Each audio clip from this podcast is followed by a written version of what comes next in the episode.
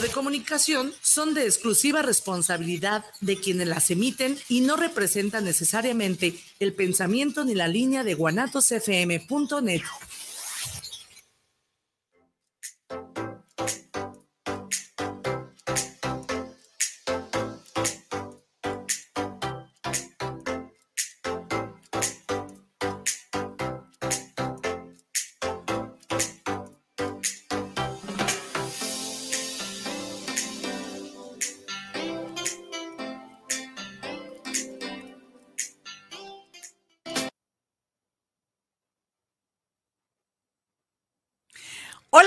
Muy buenas tardes. Bienvenidos a Scanner Político aquí en Guanatos FM.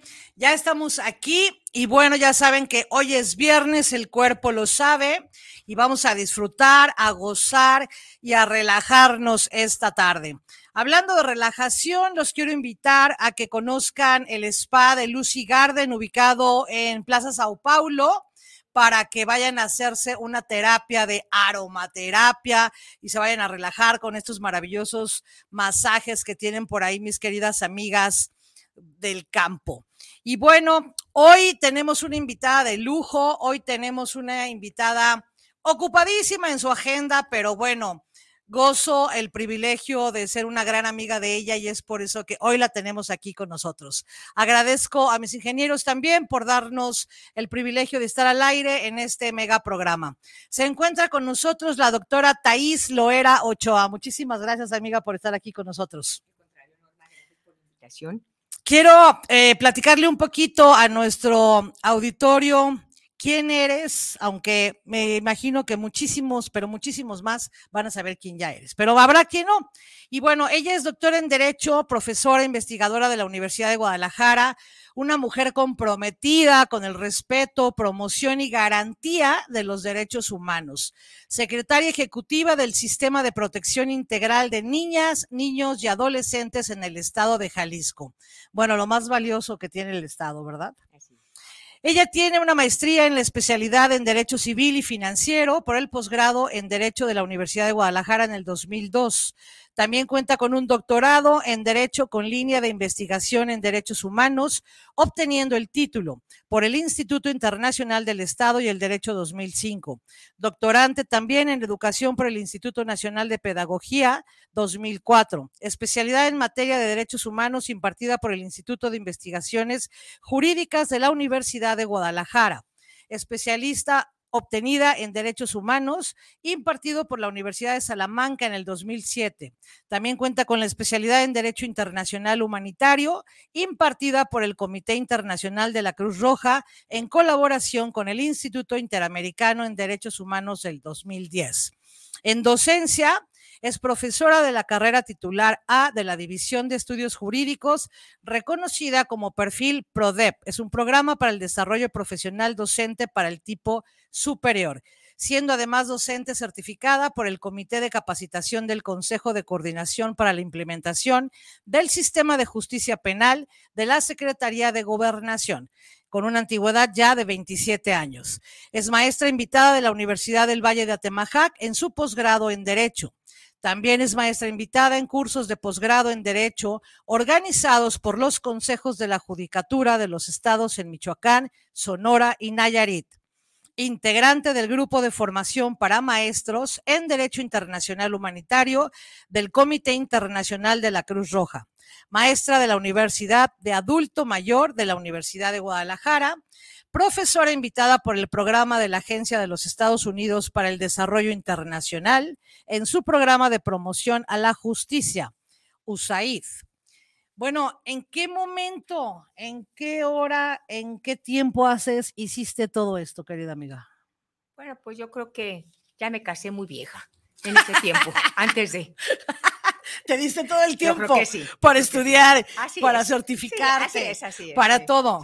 Pero eres súper nerd y yo sé que, o sea, cualquiera que lea tu, currículum o lo escuchó, va a decir es súper nerd y no. Déjenme les digo que no, nos encanta la fiesta, nos encantan los eventos, le encanta viajar, se la pasa de viaje. Y bueno, últimamente estuviste en la ONU, fuiste a la ONU, supe que fuiste invitada a la ONU.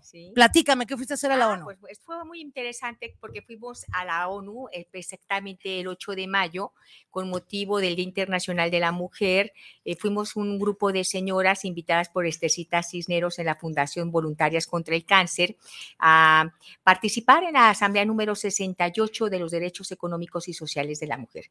Así que fue una gran experiencia, sobre todo creo que a todas las personas que estamos involucradas con el área de los derechos humanos, pues pisar ese lugar, ese recinto histórico, el vivir el acercamiento en ese día tan especial con tantas mujeres que luchan todos los días por los derechos humanos, pues fue un deleite, fue un gran regalo de vida para tu servidora. Claro, y si no lo eh, mal recuerdo, corrígeme si estoy en un error, es la primera vez que asiste la delegación de Jalisco a la ONU, ¿es correcto? Pues mira, yo realmente creo que sí. Este, aquí lo interesante es que fuimos invitados por parte de una, bueno, a nivel eh, del estado de Jalisco hubo participación por conducto de la Secretaría de, la Secretaría de Igualdad Sustantiva, pero nosotros fuimos representando una asociación civil realmente. Realmente. ¿Sí? Y bueno, quiero pensar que se trajeron beneficios muchísimas, y muchísimas cosas para el Estado, ¿no? Así es. Ok. Y bueno, dentro de todo lo que leí de tu eh, amplia carrera profesional y educativa y demás, no comentamos que eres una funcionaria pública muy privilegiada, muy destacada y con muy buen eh, ver. Ella es secretaria ejecutiva de CIPINA. Platícame qué es CIPINA y qué haces como funcionaria. Cómo no, con mucho gusto. Pues fíjate que tu servidora soy secretaria ejecutiva de Sistema de Protección Integral de Niñas, Niños y Adolescentes en el estado de Jalisco. En el año del 2014 a nivel federal, en el año del 2015 a nivel estatal, con la finalidad de garantizar los derechos de nuestra niñez y adolescencia, se establece que la forma de hacerlo es a través de un sistema, de una coordinación interinstitucional. Entonces se crea disciplina. Cipina, yo siempre cuando llego a algún lugar le digo, Cipina somos todos. Así es, porque es eslogan. Cipina está conformado por autoridades de del Ejecutivo, del Legislativo, del Judicial, organismos públicos autónomos, sociedad civil y desde luego en el centro nuestras niñas, niños y adolescentes. Yo a veces les digo un poco de broma, yo no soy Cipina, yo soy secretaria ejecutiva de Cipina Jalisco, para que no me vayan a echar la culpa de todo lo que pasa, ¿verdad?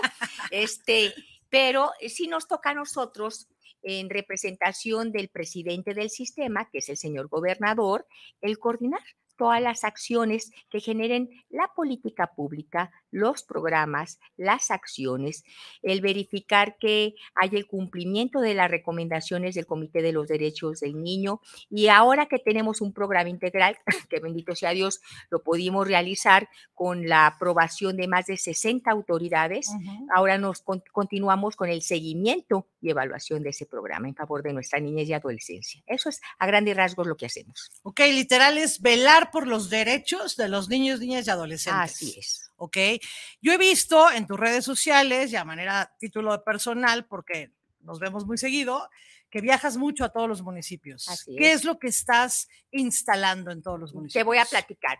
El CIPINA es un sistema federal, estatal y municipal. Así es. es. una alianza de coordinación entre la federación, el estado y los municipios y la ley del estado de Jalisco establece la obligación de tener CIPINAS municipales, es decir, ah, sistemas de protección municipal, que no es otra cosa, Norma, más que visibilizar en cada municipio la agenda de la niñez.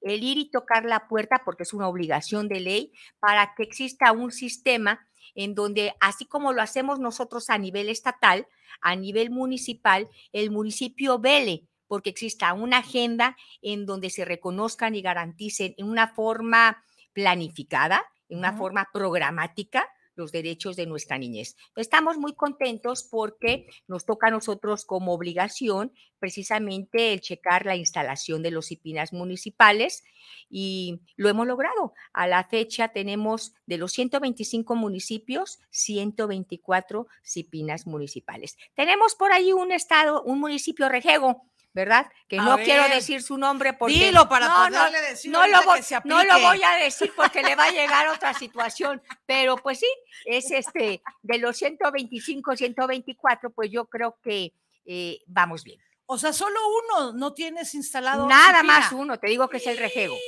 A ver, municipio, ponte la pila. No nos quieren decir cuál es, pero yo ya me imagino cuál también.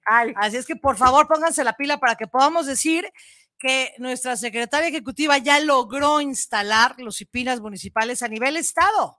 Y solo por él nos falta uno nada más. Fíjate que eh, yo estoy contenta, en primer lugar, este, pues siempre quiero agradecer porque en una secretaría lo que hace un titular no podría desarrollarse si no es gracias a su equipo. Claro. Y el equipo de Cipina Jalisco es un equipo pequeño, quiero platicarte que cuando yo llegué a esa secretaría éramos dos personas. Dos. Sí, yo decía, pónganme un espejo grandote para poder ver más gente. Este, pero creo que gracias a, a, la importancia que tiene el tema y la sensibilidad por parte de nuestro presidente del sistema, de las autoridades que lo conforman, Secretaría General de Gobierno, de la Subsecretaría de Derechos Humanos, de quien dependo administrativamente, hoy somos un equipo ya de 11 personas. No son suficientes, pero pues ya 11 mujeres, que por cierto son puras mujeres, aquí no tenemos problema de igualdad sustantiva. Este, eh, todos los días trabajamos para que ese programa de protección, que por cierto quedó publicado el 8 de mayo del año pasado y que es importante porque establece una agenda en favor de la niñez con un compromiso vinculante por más de 60 autoridades. Entonces, eso es importante entender porque antes, no digo que las autoridades no estuvieran haciendo lo que deben de hacer. Claro que hay muchas acciones que las autoridades realizaban, pero hay otras autoridades que es interesante que nunca creyeron que tenían la obligación de tener una planificación de acciones que tienen que ver con ellas. Así que cuando llegábamos a, tocar sus puertas, me decían, ¿y yo qué tengo que ver con los niños y niñas? Y entonces, pues ahí ya le empezamos a platicar, ¿qué cree? Que sí tiene que ver con niñas y niños. Y creo que ese es un avance importante, uno, de visibilización y de sensibilización para las autoridades, para que comprendan que el tema de la niñez no es un tema secundario, es. es un tema prioritario. Importantísimo. Importantísimo, que por cierto se dice a veces muy sencillo cuando uno lee en la, en la, Constitución que todas las autoridades tenemos la obligación de velar por los derechos de la infancia a través de lo que es el principio de interés superior de la infancia. Se dice sencillo, pero creer en el principio y hacerlo, no creas que es nada sencillo, hay que creerlo en él. Primero, ¿no? hay que creer en él. A ver, platícame, ¿qué es eso exactamente del interés superior de la niñez? Fíjate que el interés superior de la niñez es un principio rector de cómo las autoridades y la sociedad civil también debemos de reconocer y garantizar en el ámbito de nuestras competencias los derechos de la infancia. Si a mí me lo permites explicártelo de una forma muy sencilla, interés superior de la infancia es poner en el centro de la política pública como número uno de atención niñas, niños y adolescentes. Y eso se puede traducir cuando tú como funcionario público dices, tengo tantos programas y entender que los programas más importantes, en pocas palabras, que el sujeto de prioridad es niña, niño y adolescente. Y yo te decía que aquí lo importante es creer en el principio, creer en el tema de los derechos de la niñez. La niñez. Creo que interés superior de la infancia significa el sacar de nuestras mentes esa visión adultocentrista en donde por cuestiones de carácter cultural, idiosincrático, a veces creemos que nuestras niñas y niños son propiedad de nosotros, que son apéndices de nosotros, eh, que no tienen derechos. Eh, eh, y fíjate que eso está comprobado. Se hizo una encuesta este, en materia de discriminación y se le preguntaron a padres cuáles son los derechos que tienen tus hijos y el 65% de la población tiene una visión adultocentrista, porque contestaron que no tienen derechos, que son los derechos que ellos quieran darles.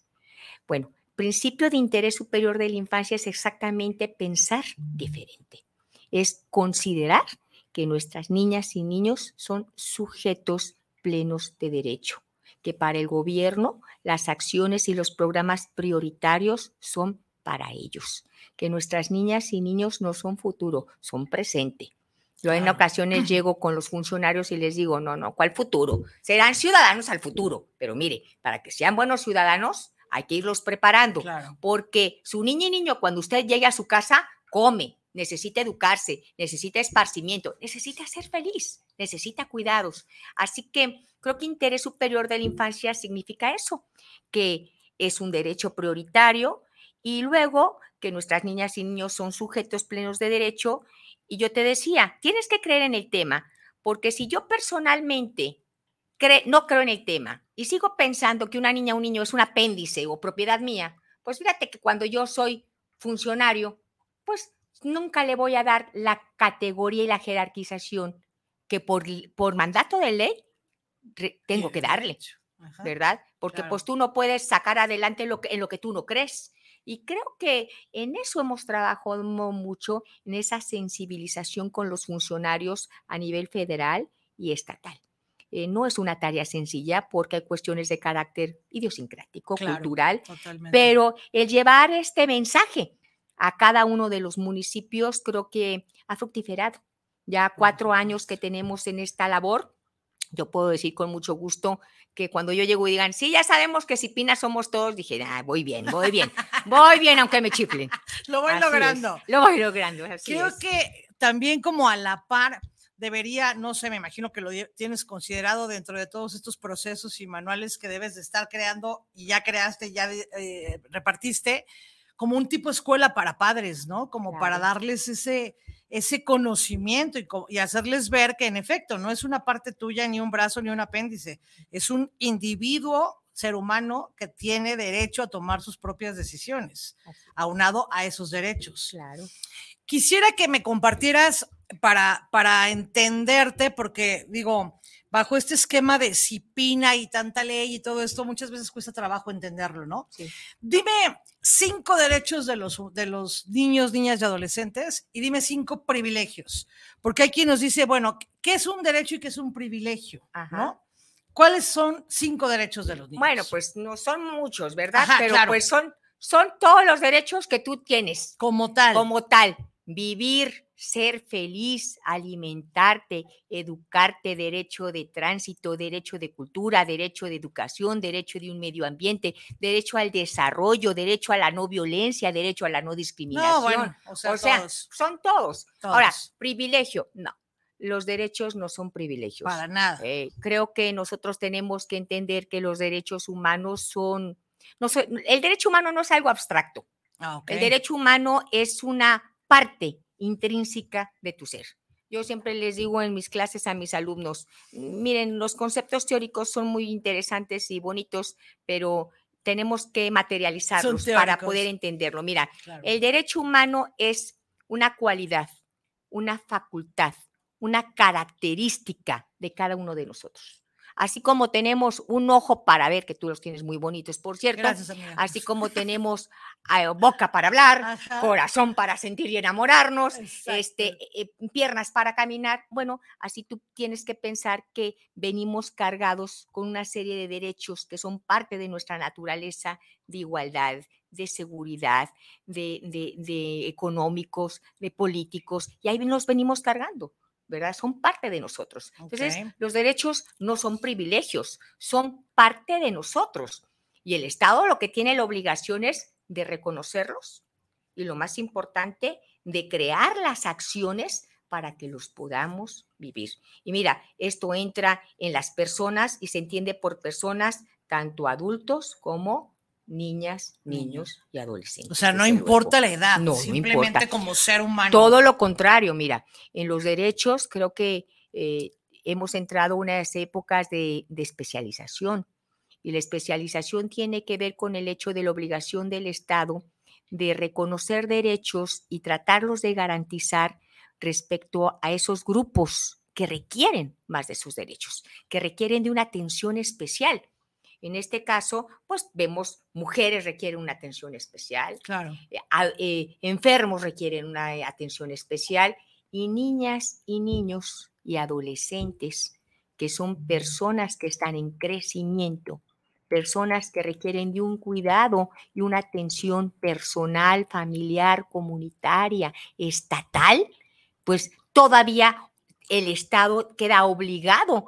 de darles todavía una protección especial. Y por eso surgen este tipo de leyes y por eso surgen este tipo de sistemas para entender las obligaciones que tenemos respecto a ellos, para que entonces realmente ellos puedan vivir así como en una forma natural, esos derechos. Yo no te voy a decir, oye, tú necesitas un permiso para ver, no, porque es parte de ti. Bueno, pues de eso se trata.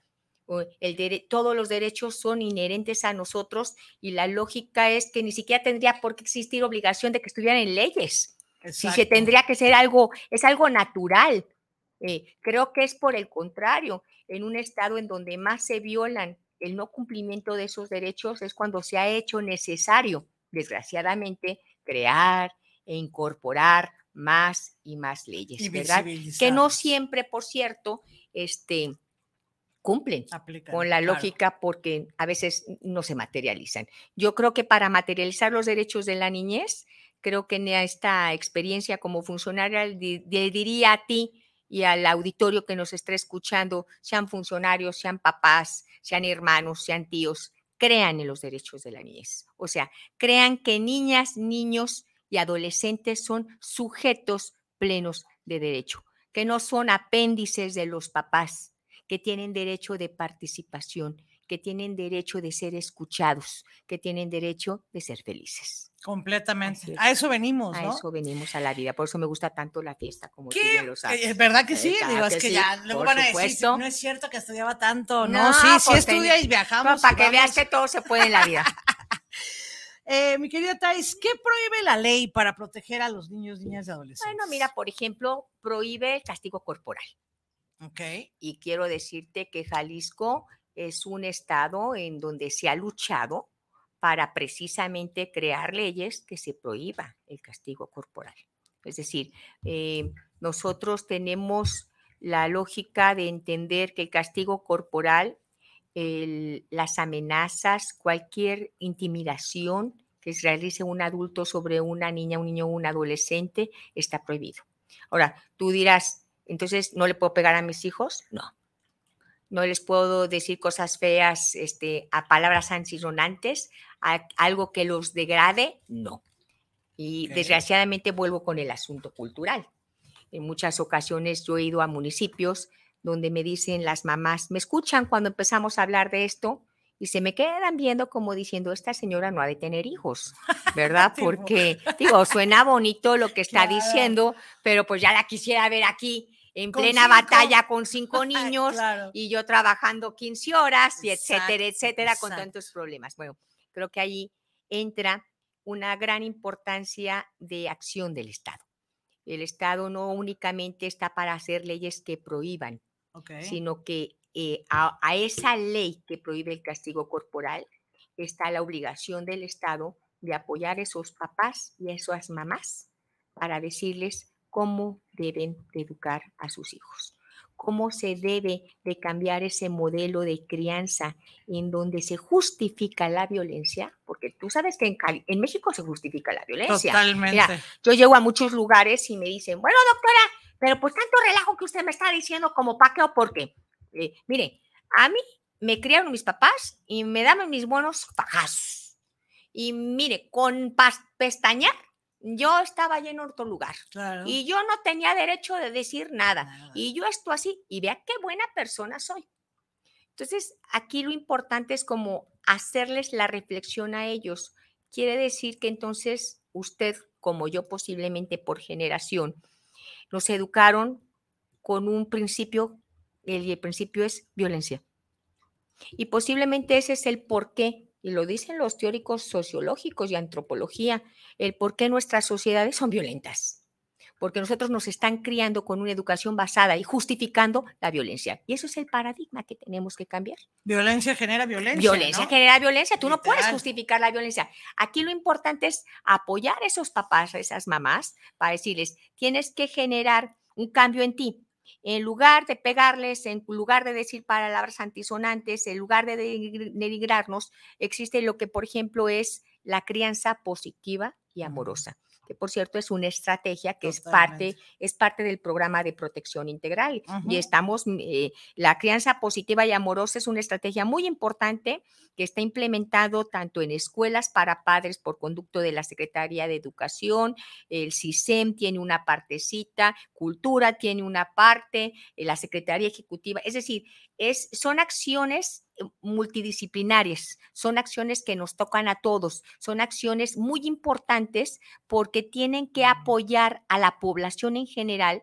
a enseñarle. No estoy hablando de una escuela formal, estoy hablando a veces de esos tips que dan psicólogos, pero que no todas las gentes tienen oportunidad de pagar un psicólogo para decirles, cómo cambió la violencia por un trato positivo y amoroso en favor de nuestras niñas y niños para transformar estas sociedades de violentas a sociedades con cultura de paz. Ok.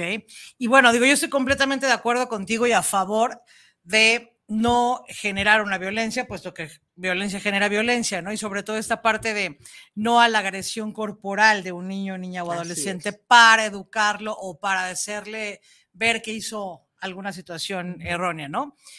Y no caemos ahí en el, la típica generacionista llamada cristal, que bueno, hoy no los puedes ni tocar y hoy no los puedes ni voltear a ver feo como padre y madre de familia, porque igual te demandan, igual, vaya, no sé, infinidad de cosas, ¿no? Que dices, a ver, yo, en mis tiempos, qué esperanzas de pensar que yo podría demandar a mi mamá, ¿no? o sea, jamás, nunca. No, no, pero yo creo que ahí podría ser como ni tanto que queme al santo ni tanto que lo alumbre, ¿no? o sea, ¿cómo lo manejas eh, eso? quiero decirte, eh, con la lógica que tú acabas de platicarlo, ¿no? O sea, eh, no puedes educar a una niña o un niño a través de la violencia. Tiene que ser otro el principio educativo. Claro, podemos hablar de violencias tremendas que sí sufren nuestras niñas y niños y adolescentes. Mira, uno de los temas más difíciles con los que tu servidora se ha enfrentado en esta, en esta gran experiencia como secretaria ejecutiva, la problemática de las niñas y adolescentes embarazadas. Es un problema muy serio en donde tú dices, bueno, una niña y una adolescente embarazada, y estoy hablando de niñas desde 10 años. Ok. Eh, bueno, cuando 10 años. 10 años. Eh, quiero decirte que eh, las tasas y los indicadores nos demuestran que todas las niñas y la mayoría de las adolescentes eh, menores de 15 años que están embarazadas son producto de una violación. Punto.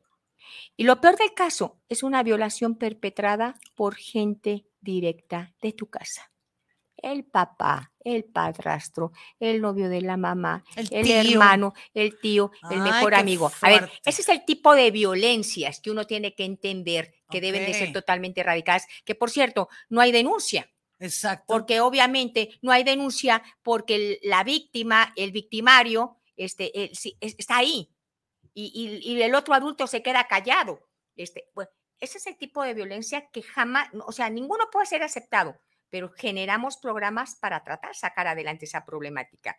Como también tendríamos que generar esos programas, como tú dices, que tienen que ser parte de la Secretaría de Educación Pública, en cómo también las niñas, los niños y los adolescentes tienen que tener una cultura, un desarrollo de cultura de paz. Correctísimo. De principios, eh, de amor a su familia, a la comunidad, de respeto al medio ambiente, de cosas que son lógicas y que se requieren para poder convivir.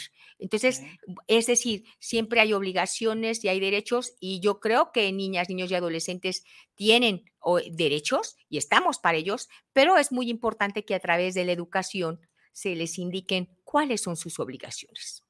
¿Verdad? Eh, pensando que esas obligaciones también es una parte importante de imprimir en la educación tanto formal como en la familiar y comunitaria, para entonces pues tener gentes socialmente como buenos ciudadanos, como buenos ciudadanos. buenas personas en presente.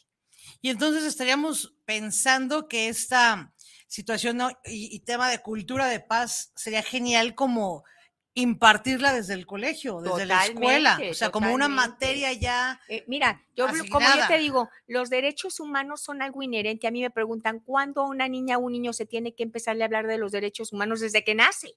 Es decir, y, desde que nace, y no, estamos hablando de educación formal y de educación informal, pero desde luego qué tan importante es que en los programas educativos, eh, que por cierto deben de iniciar, la educación no debe de iniciar hasta los siete años, porque la educación debe iniciar desde, los, desde que el niño nace. Qué tan importante es, por ejemplo, comprender que eh, la célula, que los mapas cerebrales que desarrollan la sensibilidad, la lógica matemática de un año un niño se desarrolla de los cero a los cinco años. Y lo que no se estimule a una niña y un niño de cero a cinco años, ya, ya nos hizo. A veces nos preguntan por qué los mexicanos somos malos para las matemáticas, porque iniciamos el kinder o el preescolar a los seis años o no vamos vamos directamente.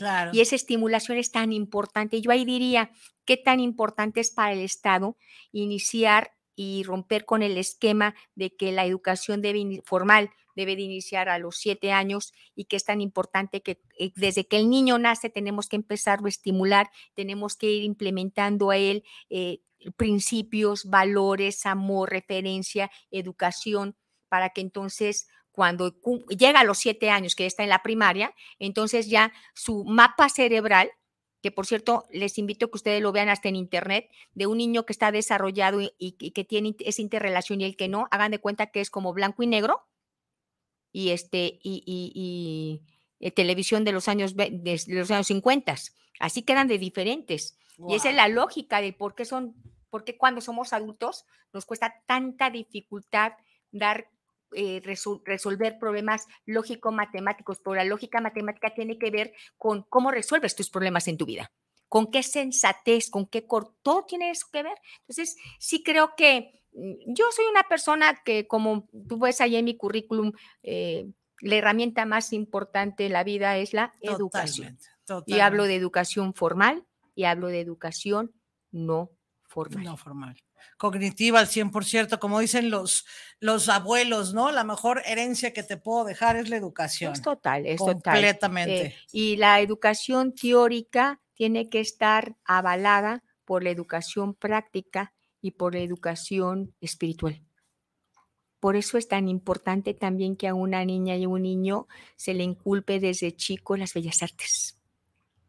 Eh, las bellas artes y creo que cualquier tipo eh, es vitamina para el alma. Completamente. Y creo que nos pueden ayudar muchísimo como una gran herramienta para que nuestras niñas y niños vayan desarrollando esa parte de su ser. Hay que apostarle. hay quitarle todos los, los malos pensamientos. Yo, siempre digo que hay dos grandes herramientas, la educación y dentro de la educación, el deporte. Exacto. Eh, hay muchos que no nacemos para el deporte, pero, las, que, podemos irnos a, las bellas artes y creo que son, son dos cosas indispensables para el desarrollo integral de una niña, un niño y un adolescente. Que crezca sano, ¿no? Sano, como dices, en todos los aspectos. En todos los aspectos, así es. Déjame, te voy a leer unos... Em, mensajes que nos han estado llegando aquí al programa. Me dice Isabel Rojas, saludos desde la Ciudad de México para el programa, saludos para Norma Bush, muchas gracias. Y qué invitada tan especial y qué interesante tema, muchísimas gracias. Jorge Enríquez Martínez, saludos para el programa, saludos para Escáner Político y para mi querida invitada especial. Silvia Esparza, saludos para la doctora y el programa, saludos para Escáner Político, un gran saludo para Norma Bush, muchas gracias. Y a la invitada, qué interesante tema. Eduardo Gómez, saludos al programa, saludos desde Zapopan, Centro para el programa. Oscar Manuel Martínez, saludos al programa, saludos para Escáner Político, siempre con interesantes entrevistas. Y aquí en otro lado tengo Silvia Mariscal, ¿dónde se puede denunciar la violencia de la niñez? ¿Cómo no? La violencia de la niñez se puede denunciar en la Procuraduría de Protección de niñas, niños y adolescentes, que está aquí en Guadalajara, ahí por la calle de Eulogio Parra y Américas. Y mira, sirve esa pregunta para platicarles algo que me parece muy interesante, que conozcan todas las personas que nos están haciendo el favor de escucharnos. Cuando en el año 2015 se crea, entra en vigor en Jalisco la Ley de Protección de la Niñez y de la Adolescencia, se crean dos eh, oficinas, dos instituciones. Por una parte, la Secretaría Ejecutiva, tu servidora, que está para darle seguimiento, para coordinar las acciones del CIPINA. y, pero por la otra se crea una gemelita de ella, que es la Procuraduría de Protección de Niñas, Niños y Adolescentes. A veces la gente desconoce qué es la Procuraduría de Protección. Fíjate que la Procuraduría de Protección de Niñas, Niños y Adolescentes es la institución que vela en favor de nuestras niñas, niños y adolescentes que ya les han sido violados sus derechos. Que ya fueron, que ya fueron violentados sus derechos. Entonces, la Procuraduría de Protección está, uno, para recibir a todas las niñas y niños y adolescentes que tienen un problema de violación de derechos. No nada más estoy hablando de una violación de derechos constitutivos de un delito. Estoy hablando de todos. Y eso es algo interesante que debe de conocer las personas, nuestra comunidad que nos esté escuchando. Este, porque la Procuraduría de Protección tiene la obligación, uno, de representar jurídicamente a esas niñas y niños cuando desgraciadamente la violación de sus derechos ha sido perpetrada por gente de su familia. Y por eso a veces la Procuraduría de Protección es quienes se quedan con las custodias y representación jurídica provisional de esas niñas y niños. Por eso ellos tienen la competencia para decir, eh, saco esa niña o ese niño de ese hogar y lo llevo a una institución, que es lo que siempre lo que menos queremos las autoridades. Y dos, son a quienes les toca crear en favor de esas niñas y niños proyectos de restitución integral de sus derechos. Entonces, creo que la Procuraduría de Protección, haz de cuenta que para mí es mi gemela, es mi parte operativa. Claro. Porque mucho de lo que es el programa de protección, es decir, cuando hablamos de la protección especializada, queda claro, los derechos de niñas, niños y adolescentes son para todos pero sí habrá ciertas niñas, niños y adolescentes, y por eso a veces se dice el término de las niñeces, que suena hasta raro, porque desgraciadamente no, no todas las niñas y niños tienen el mismo piso. Hay niñas y niños que aparte de esa protección normal que tenemos todos, necesitan de una más especial por las situaciones que viven. Estoy viviendo entonces de esas niñas y niños que son violentados en sus casas, o niñas y niños que viven en extrema pobreza, o niñas o niños que viven en comunidades indígenas y que tienen problemáticas muy serias por la lejanía, por la pobreza, etcétera. Entonces, creo que la Procuraduría de Protección tiene muchos programas. Te voy a, te voy te voy a contactar con nuestra procuradora, claro que, sí, que le mandamos un abrazo, para efectos de que luego te platique qué hace la Procuraduría de Protección. vamos a invitar a mi Lulú con mucho gusto. Creo que entre más conozcamos la comunidad, lo que las instituciones estamos haciendo por nuestras niñas y niños, uno, este, más podemos hacer por ellas y ellos en una forma conjunta. Okay. Con la corresponsabilidad que tenemos autoridades y entes privados.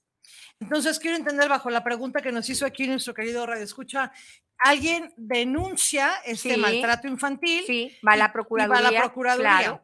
Y si Pina, digamos, hace ese esa dictaminación de qué hay que hacer. CIPIN es el sistema.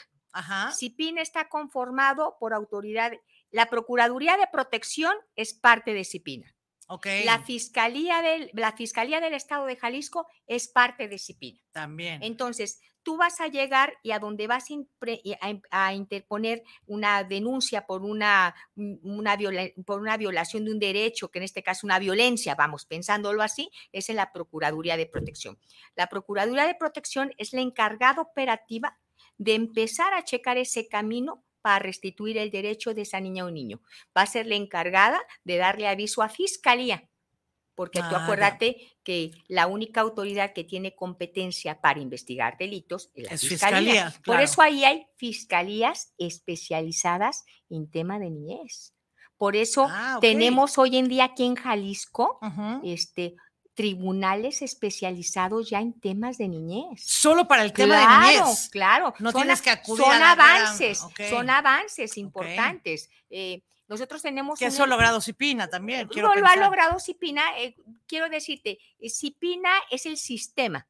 Como tal. La Secretaría Ejecutiva hace la generación de la política pública y el engrane y de el todo programa, y exactamente, tú la casi la articulación de todo lo que debe de pasar. Ok, paso la, uno, La Secretaría Ejecutiva no es operativa, pero sí nos convertimos como una especie de vigilantes y aparte le proponemos a cada autoridad los programas, las acciones que deben de realizar. Hay autoridades que no necesitas decirles que hagan nada, todo lo tienen hecho. Pero habrá otras autoridades que tú tienes que llegar y nuestra función es decirle, oye, de acuerdo con la recomendación del Comité de los Derechos del Niño o con quejas de la Comisión Estatal o cumpliendo con el plan estatal o con el plan nacional de gobernanza, este, o recomendaciones de UNICEF o de la ONU, esto tienes que incorporar a, lo que estás haciendo en favor de la niñez. Y eso nos toca a la secretaria ejecutiva. Me queda claro que eres la mente brillante, la mente maestra. No, la mente maestra. No, no, no es lo era, es la secretaria ejecutiva. sí lo es, yo sé que sí. uno me ha tarugado a veces, pero es, esto no podría lograrse. Mira, el éxito de Cipina es la coordinación, es la articulación. Okay. Yo sí me puedo sentir satisfecha cuando te digo tenemos una comisión interinstitucional para prevenir y erradicar la explotación laboral, que había más de ocho años que no funcionaba y hoy no, solo ya está instalada, sino que está, tiene un programa. Este, ahí me siento contenta porque porque sí es cierto, nosotros apoyamos como secretariado ejecutivo a la Secretaría de Trabajo para, para, para que se instalara y, y, funcionara esta, esta comisión.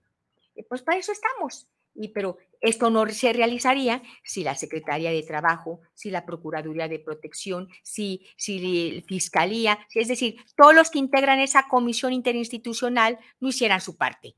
O no tomaran en cuenta cuando, ahora sí, la Secretaría Ejecutiva les llama. Y yo ahí sí quiero darles un agradecimiento a todas las autoridades que forman parte de esta gran familia que se llama Cipina, porque sí he contado con la suerte de que han, siempre que de esta secretaria ejecutiva les hablamos del programa, de la estrategia, de, lo que estamos haciendo, lo que debemos de hacer en favor de nuestra niñez y adolescencia, eh, pues vamos funcionando y creo que se han hecho cosas importantes que yo espero que estén materializadas para que la sociedad pueda entender que hay acciones muy precisas en favor de ellas y ellos. Me queda claro que, el avance ha sido enorme y lo has visibilizado de una manera espectacular, porque lo veo, porque lo conozco y porque empieza a ser muy notorio, ¿no? También el cambio de todos estos municipios que, como bien comentas, ni idea tenían de toda esta parte de Cipina, ¿no? ¿Qué consejo les darías bajo el tema que comentabas ahorita que cuando hay una disputa de una patria potestad, de un problema, de una eh, situación violenta de los chicos o niñas, de niños, adolescentes, la Procuraduría toma, aleja a estos niños y lo pone en una en una situación, en una situación eh, temporal. es necesario, Que desafortunadamente ese temporal también pasan años y sigue ahí el chiquito o la niña o lo que sea, ¿no? A, veces no es nada más una institución, puede ser, eh, si por ejemplo va un padre, un, un, familiar directo, también pasa. Quiero decirte, la, la, lógica de los principios de la Procuraduría, eh, de las autoridades, es desde luego siempre tratar que la niña y niño esté en familia. El último paso es la institucionalización. Y desde luego en muchas ocasiones no se van a una institución, sino que se van a una custodia provisional de algún familiar. Es lo que siempre se busca, ¿no? Desgraciadamente, sí hay ocasiones en donde no se encuentra ningún familiar. Este, y, ahí, es cuando pasa a una cuando institución. pasa a una institución, así es. ¿Qué consejo le darías a, a, estos padres de familia en, en situación vulnerable, complicada, de proceso de divorcio? Para que no, para que no afecten a estos niños, niñas y adolescentes. Fíjate, yo creo que lo primero que les diría a los papás y a las mamás que tienen una problemática de una relación personal de pareja, recuerden que niñas y niños no son propiedad de ninguno de los dos. Niñas y niños no son escudo ni son arma de ninguna de los dos. Eh, reconozcan, trátelos con dignidad, no los utilicen porque esa es la problemática. Mira, a mí me ha tocado lugares donde una mamá va desesperada porque el papá se quedó con la custodia y cuando llega y me platica, pues tú te das cuenta que, pues desgraciadamente es una manipulación y lo puedes ver para ambos lados. Y creo que ah, vamos pensando que ese asunto del derecho de convivencia, ¿verdad? Okay. ¿Cuándo convivo con mis hijos? ¿Cuándo me quedo? A ver, señor y señor, la convivencia no es un derecho ni del padre ni de la madre. la convivencia es un derecho del hijo. Es decir, la autoridad no tiene por qué ver que es un derecho ni tuyo mamá ni tuyo papá que se están haciendo trizas en un divorcio y en una contienda.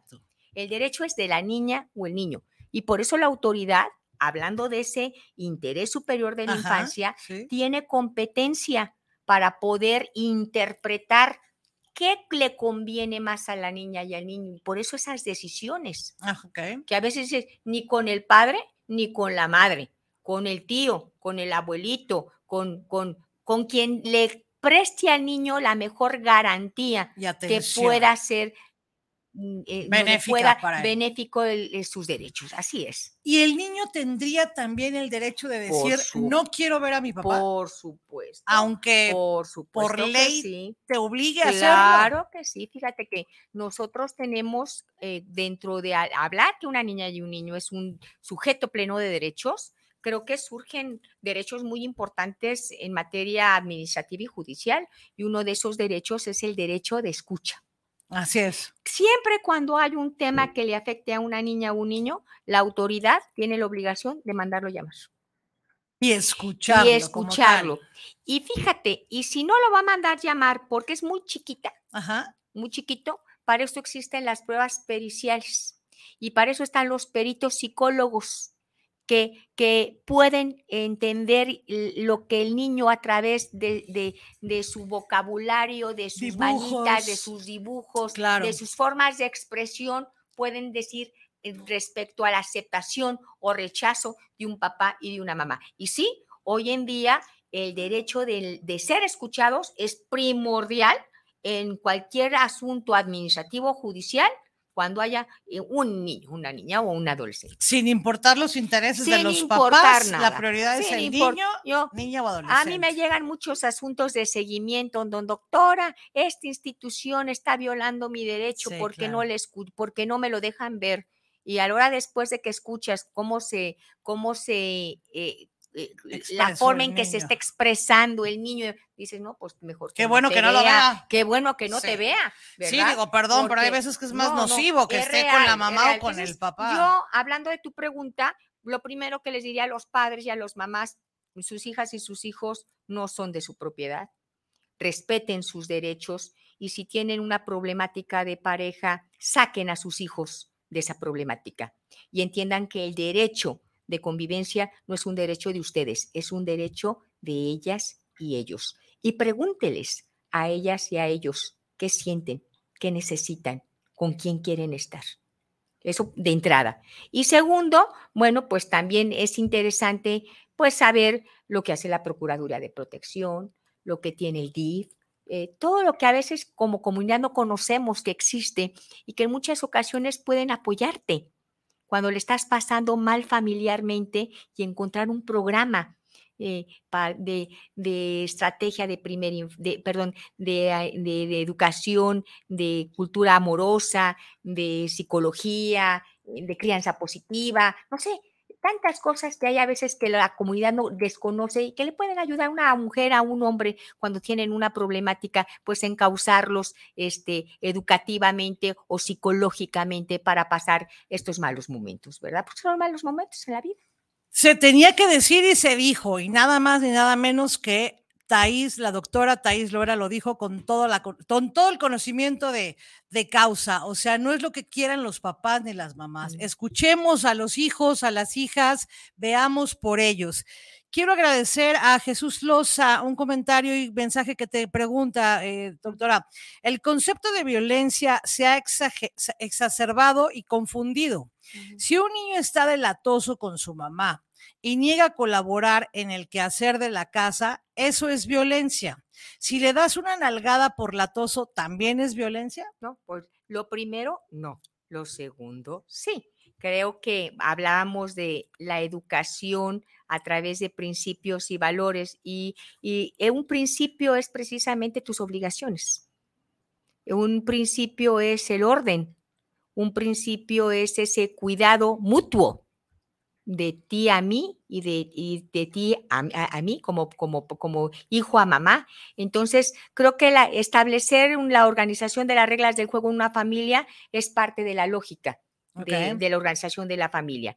El cómo se crean esas normas y esas reglas, pues sí son las que tenemos que sacar la violencia. Yo creo que a través del diálogo, a través de lo que son las estrategias de crianza positiva, pues podemos apoyar a muchas mamás y a papás a cambiar esa educación de violenta a través del maltrato, a través del castigo corporal, por, por, otra cuestión. De hecho, queda abierta eh, su servidora y nuestro equipo para quien requiera asistir a estas estrategias recibir este apoyo de lo que es estrategia de crianza positiva y amorosa, eh, es parte de lo que estamos haciendo el Estado para apoyar a los papás y a las mamás. Justamente aquí tengo otro mensaje de Gustavo Esparza. ¿En dónde pueden ellos contactarte o preguntarte o, eh, actualizarse de que sí, que no, que se con debe? muchísimo gusto. Pues miren, nosotros en lo particular, este, pues estamos en la Secretaría, la Secretaría Ejecutiva tiene sus oficinas ahí en 5 de febrero 1309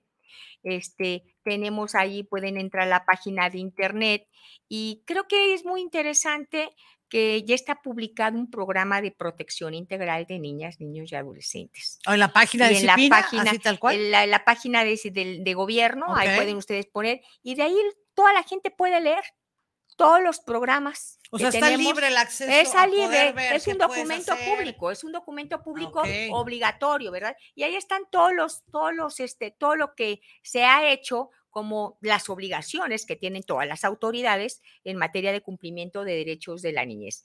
De ese programa de protección se desprenden grupos interdisciplinarios e interinstitucionales de trabajo. Serán unos 20 grupos. Este, hay algunos que estoy muy satisfecha de lo que estamos haciendo. Hay otros que digo, chin, me va a quedar mal con eso. No puedo, eh, no se da la vida, ¿verdad? No se da el presupuesto.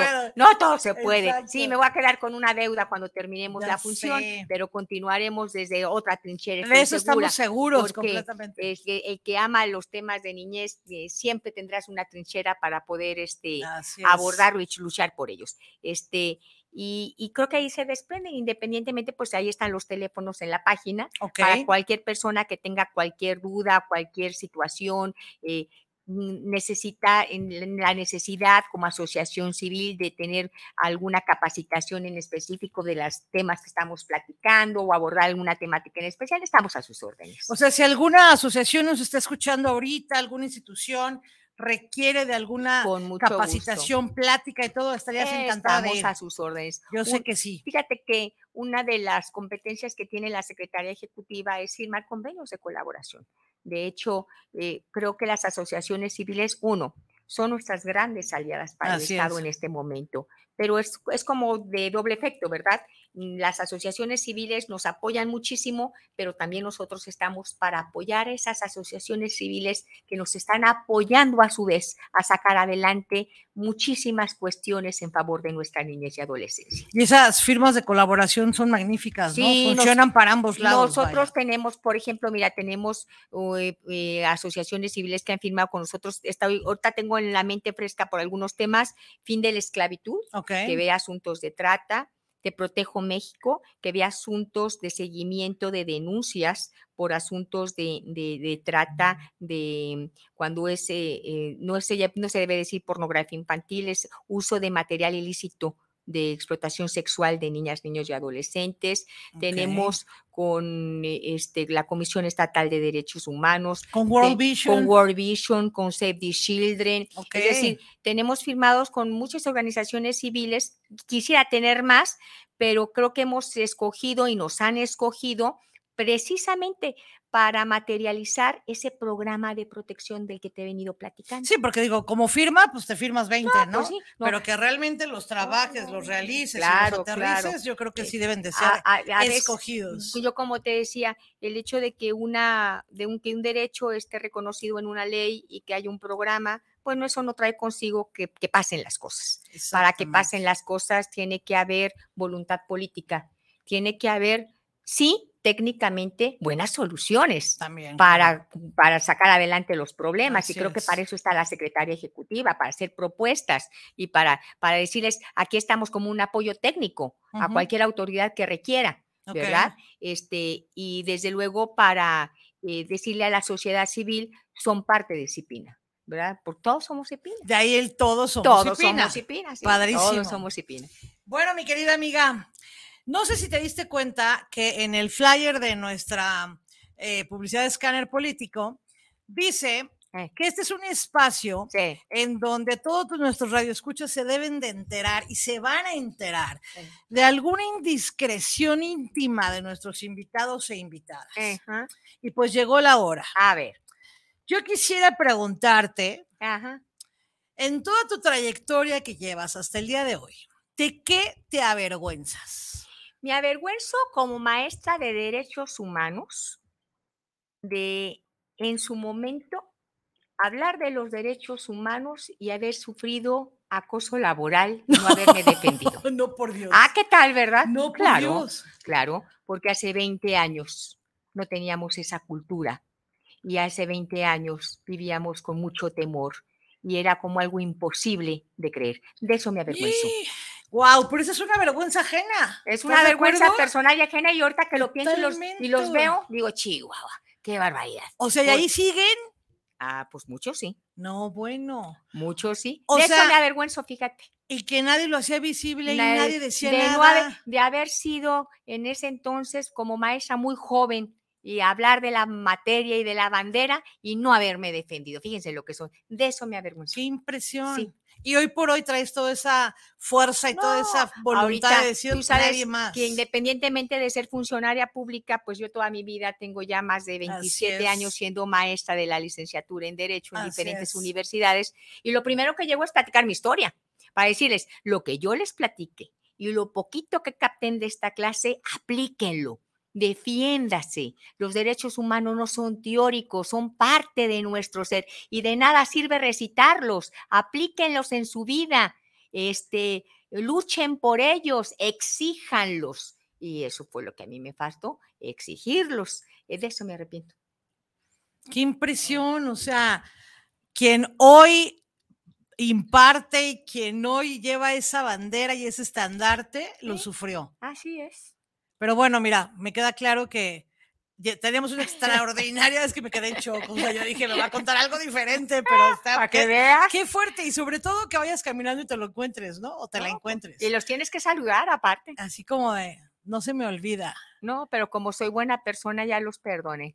Ah, pero bueno, no sí. se me olvidó. Ah, no, sí. Ajá. Bien dicen que las mujeres somos históricas e ¿no? histéricas. Decía mi abuelita Entonces- que el valiente vive hasta que el cobarde quiere. Totalmente. Y fíjate que yo siempre he creído que eso me faltó más, ser más valiente, ¿verdad? El, el no aprenderme el, el concepto teórico, sino el exigirlo. Así es. Y bueno, pues, pero mira- Son, son otras sociedades, son otros tiempos, y yo por eso les digo a las muchachas, nadie se deje, muchachas y muchachos, nadie se deje. Pues sí, porque también sucede que no nada más las mujeres, ¿eh? Claro. Hay quien ha sufrido acoso mujeres, de, de- de laboral. mujer. y yo es como Claro, que, a ver, o sea, pues también dilo, ¿no? o sea, no, te tienes por qué dar. no. El lema ese de calladitas nos vemos más bonitas no, no, es A cierto. mí me dice no es ¿usted en cierto. su vida tuvo acoso sexual? No, porque siempre fui fellita. Pero acoso laboral, sí. Sí, ese Ay, sí, no, ese no. sí. Y, esa, y ese es mi pecado, no haberme defendido. Pero hoy, ¿qué tal? No, ahora, ahora sí. hoy ahora- tiene voz. No, no, no, ahora. Hoy tiene ahora posición. sí. No, y, y ahora inicio mis clases de derechos humanos platicando mi historia, precisamente para decir, de nada sirve aprender conceptos si tú no eres capaz como abogado o como sociólogo, como lo que hagas en tu vida, de defenderlos y de exigirlos. Totalmente. Pues entonces digo, no nos queda más que defendernos, hablar, no Así quedarnos calladas. Y bueno, agradecerte infinitamente porque me queda claro que tu agenda es 24/7 diario y el que te hayas tomado una hora de tu valiosísimo tiempo, sé que a lo mejor te dejé sin comer o te dejé, no sé qué hacer, pero te lo agradezco infinitamente, querida amiga, de verdad. Me encantaron todos los mensajes y todos los que se quedaron aquí en el, en el celular, pero que les vamos a dar respuesta ahorita en cuanto terminemos, porque fue un tema que es completamente importantísimo, como dices tú hoy, es prioridad en el Estado, el velar por los derechos e intereses y sobre todo la protección, que es lo que tú traes en manos, ¿no? De nuestras niñas, niños y adolescentes. Esperamos verte muy pronto Muchísimas en un nuevo gracias. programa. Voy a planear algo entre la Procuraduría, la Secretaría de Educación Pública y tú. Creo que esa mesa redonda se va a dar maravillosamente bien. Vamos a invitar a nuestro secretario Juan Carlos Flores a que haga de esta cultura de paz una materia que hoy por hoy Cipina recomienda como parte del esquema educativo. Al contrario, Norma. Muchísimas gracias, amiga, te quiero mucho. gracias a todos nuestros radioescuchas por sintonizar 98.7 aquí en Guanatos FM. Nos vemos el próximo viernes. Pásenla extraordinariamente bien y váyanse a relajar al spa de Lucy Garden. Adiós.